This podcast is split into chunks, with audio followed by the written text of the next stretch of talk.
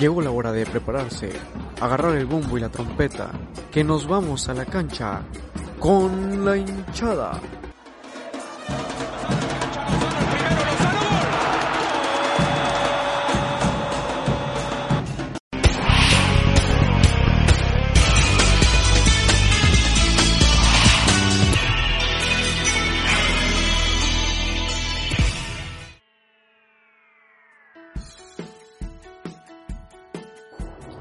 Hola, ¿qué tal amigos de la hinchada? Sean bienvenidos a este episodio número 7 en donde estaremos hablando sobre las noticias deportivas del fútbol mexicano, así también como el europeo que ya está saliendo poco a poco la actividad para volver a las canchas y asimismo retomar las jornadas pendientes de sus respectivas ligas. A continuación,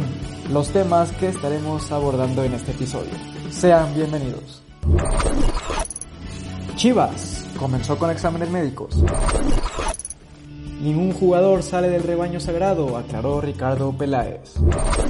Monarca se hizo oficial su cambio de sede y de nombre. La Liga de Portugal regresó a la actividad. Un mexicano también. La Liga Española cada vez más cerca. Y otra vez los saludo de nuevo a cuentas de parte de Diego Ibey sean bienvenidos a este espacio deportivo donde les mantendremos al tanto de las noticias deportivas y sobre todo del deporte más popular, el fútbol. Eh, pues a continuación abordaremos lo que es el primer tema eh, en torno al equipo más popular de México, el Club Deportivo Guadalajara, que ya este día viernes 5 de junio eh, comenzaron con los exámenes médicos y también de las pruebas de, ante el COVID-19 para detectar qué jugadores serían los que eh, estarían contagiados de este nuevo virus. Eh, mencionarles que la última vez que fueron los exámenes, pues solamente fue un jugador de todos, así también contando el staff y el cuerpo técnico, eh, de que había salido como resultado ser portador del COVID-19. asimismo, el día de mañana la sub-17 y la 20 se estarían reportando en Verde Valle para las pruebas, los test del COVID-19, asimismo también con las mismas medidas de la sana distancia de 1.5 metros y también portando su respectivo cubrebocas. Eh, esto fue luego de un descanso activo por parte de los jugadores, en el que también pues en ese descanso tuvieron que hacer los ejercicios en casa para no perder esa condición física, aunque no sea lo mismo que se practica en cancha, pues no perder algo de lo que se podría hacer demasiado en cuanto a estar en casa en estas vacaciones que no se puede salir a la calle, pues continuar con los ejercicios y de esta manera pues ya eh, estaría retomando la actividad eh, Club Deportivo Guadalajara, lo que sería el sábado 6 y domingo 7 de junio, como les había comentado,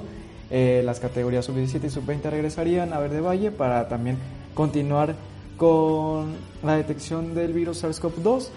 y el lunes 8 de junio serían las, pruebas, las pruebas médicas y cardiovasculares a jugadores del primer equipo varonil ahí mismo en el redil. Asimismo, los pasos a seguir después de las pruebas médicas serán evaluados de acuerdo a las indicaciones de las autoridades estatales y el momento en el que nos encontremos con respecto a la pandemia para poder eh, verificar si sería apto ya regresar a las canchas dado los resultados que se obtengan de estos test a los jugadores, el staff y el cuerpo técnico. Eh, mediante un comunicado por parte de Chivas, mencionaron que los jugadores serán citados de manera individual en las instalaciones de Verde Valle. Esto comenzó a las 8 de la mañana en grupos reducidos, en un intervalo de 30 minutos entre cada uno. Eh, mencionarles que cada uno tuvo que cumplir con las medidas sanitarias eh, también en la entrada de Verde Valle contaron con tapetes y estaciones satinizantes en puntos estratégicos de este, de este punto para poder continuar con los test de los jugadores. Eh, también mencionaron que los medios de comunicación, así como la afición, no, se no podía estar presente en lo que es en los linderos de Verde Valle para, para darle seguimiento a esto, dado a para poder continuar con los cuidados de, la, de los ciudadanos y, y poder continuar eh, de manera normal, eh, buscar ya regresar a los entrenamientos de cara a lo que es la apertura 2020 que se estaría pensando que ya regresaría el próximo mes, eh, a mediados del mes o, a finales de julio. Eh, pues ya los demás equipos también estarían dando información sobre los reportes de cada jugador en cuanto a los test de COVID-19 y también regresar a los entrenamientos en grupos reducidos. De esta manera sería en que ya la Secretaría de Salud sea la que determine si será apto para regresar a las instalaciones de Verde Valle y continuar con los entrenamientos. Ningún jugador sale del rebaño sagrado, aclaró Ricardo Peláez esta tarde mediante las redes sociales de Twitter y Facebook. A través de un video de la misma del mismo perfil de Chivas en el que hizo mención de todos todas este las especulaciones que se estaban haciendo en los diferentes medios de comunicación, uno de ellos de que el pollo iba el pollo briseño se iba a Necaxa junto con otros dos jugadores que sería Raúl Gudiño y otro por ahí que se me escapa que se estarían yendo como un paquete así para, para recuperar lo que gastaron en cuanto a la atracción que fue de el Chicote Calderón, Jesús Angulo y Peña para poder compensar lo que se había gastado. Aclaró que estos jugadores no salen de Chivas, asimismo el Cone Brizuela que también se había rumorado que iba a llegar al conjunto felino, a los Tigres de la Universidad Autónoma de Nuevo León, también fue un rumor que fue aclarado por Ricardo Peláez. Ningún jugador sale del equipo, el, equipo que, que, se conformó en el clausura 2020 continúa para el siguiente torneo. Así fue la forma que declaró Ricardo Peláez a través de las redes sociales de Chivas, que ningún jugador sale del equipo y este mismo cuadro continuará de cara al Apertura 2020. También eh, una de las contrataciones, se podría decir así, es el regreso de del Chelo Saldívar, este jugador que estuvo en préstamo en Rayados de Monterrey durante un año, posteriormente llegó a la franja durante seis meses y ahora reportó con Chivas para su regreso, por lo que ya sería gran competencia en la parte ofensiva de, del Club Deportivo Guadalajara por parte de Oribe,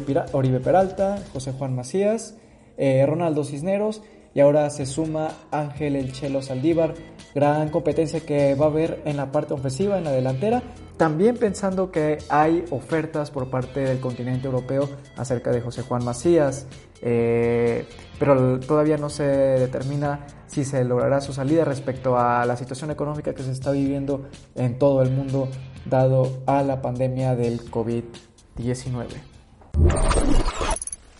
El club de Michoacán hizo de manera oficial su cambio de sede y asimismo de nombre a través de un comunicado en sus redes sociales que dice lo siguiente, Atlético Morelia anuncia su cambio de sede a Mazatlán.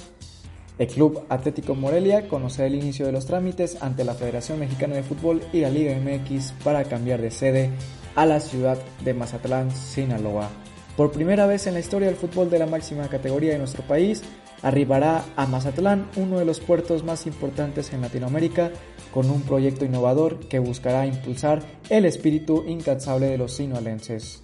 Eh, entre más texto, pues da a conocer que el equipo michoacano ya forma parte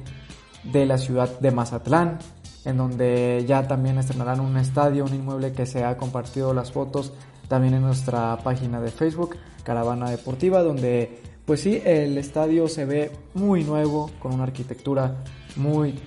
muy nueva, eh, que será uno, de sin embargo, será uno de los estadios más bonitos de México, pero sí es por otra parte una tristeza por parte de todo el del aficionado de Michoacán que estuvo durante muchos años pegado a estos colores, eh, unos sentimientos que son inexplicables. Muchas personas que durante años siguieron a este equipo, eh, recordar que hace pocos años, creo que en el 2017, fue donde estaba al borde del descenso, en donde se salvó al jugar ante los Rayados de Monterrey, allá en la Sultana del Norte, donde Rui Díaz era partícipe de las anotaciones y con esto se salvaba del descenso. Eh, fue una historia que miles de, michoacenses eh, sufrieron, pero que sin duda alguna eh, lograron levantarse y, y, también con la llegada del director técnico Pablo Guede, que ya no está, desgraciadamente también se, fue retirado del equipo, este conjunto llegó a las instancias de la liguilla, un equipo que, que, que sin tantas figuras, que sin tanto plantel, eh, pudo llegar hasta las instancias de liguilla y enfrentarse a grandes equipos hasta llegar a instancias finales. Eh, sin duda alguna pues será recordado por miles de, michoacanos y pues ahora sí que disfrutarlo por parte de los sinaloenses que tendrán un nuevo equipo en primera división.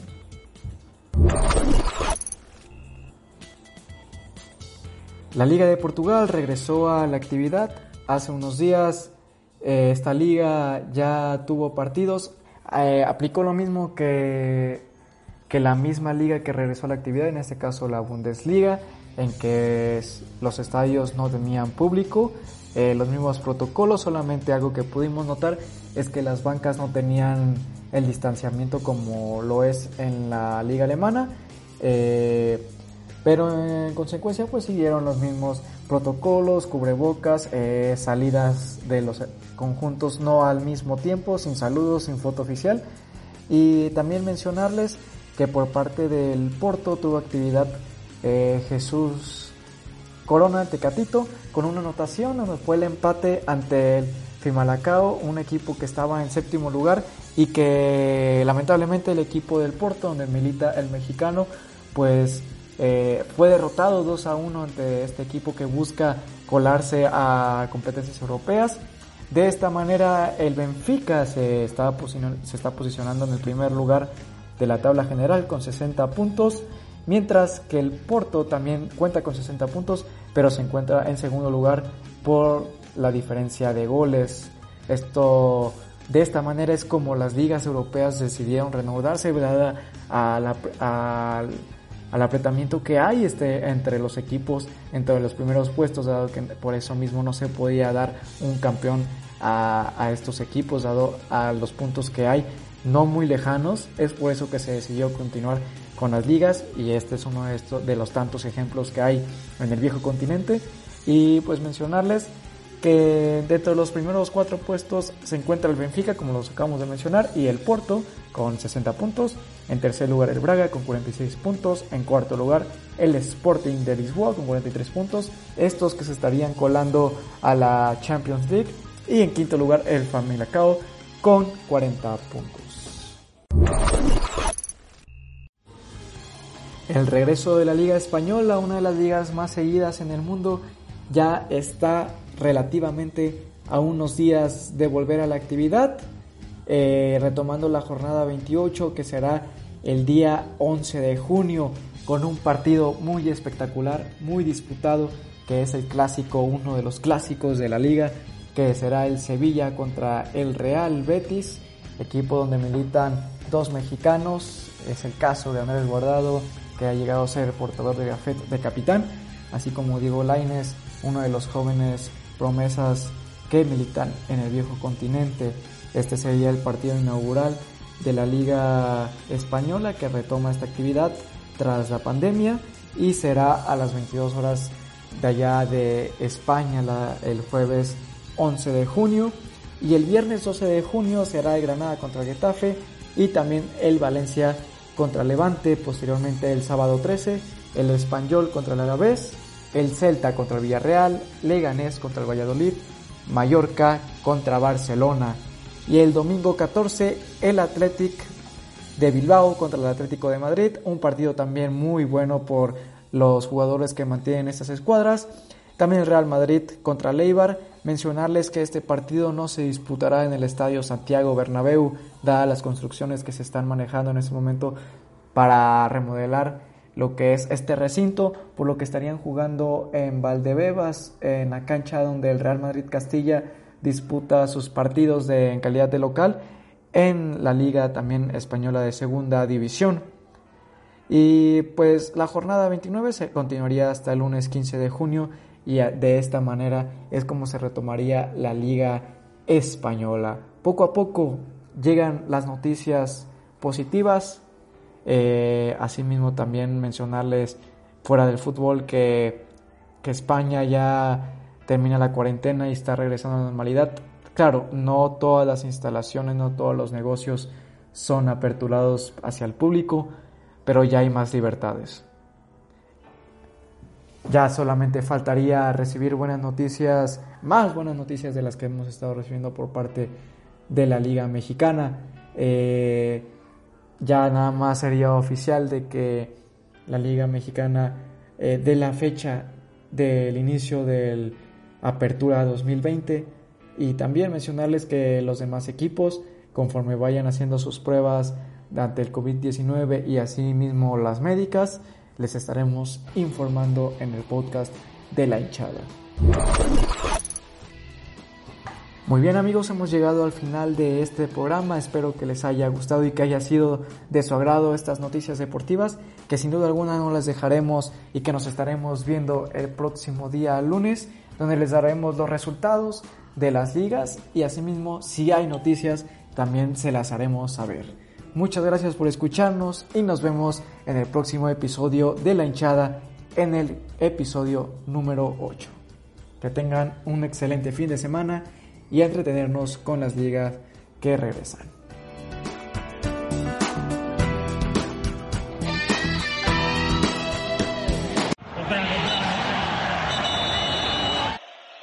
Hemos llegado al final de la hinchada la tribuna donde compartimos la pasión de 90 minutos más el agregado.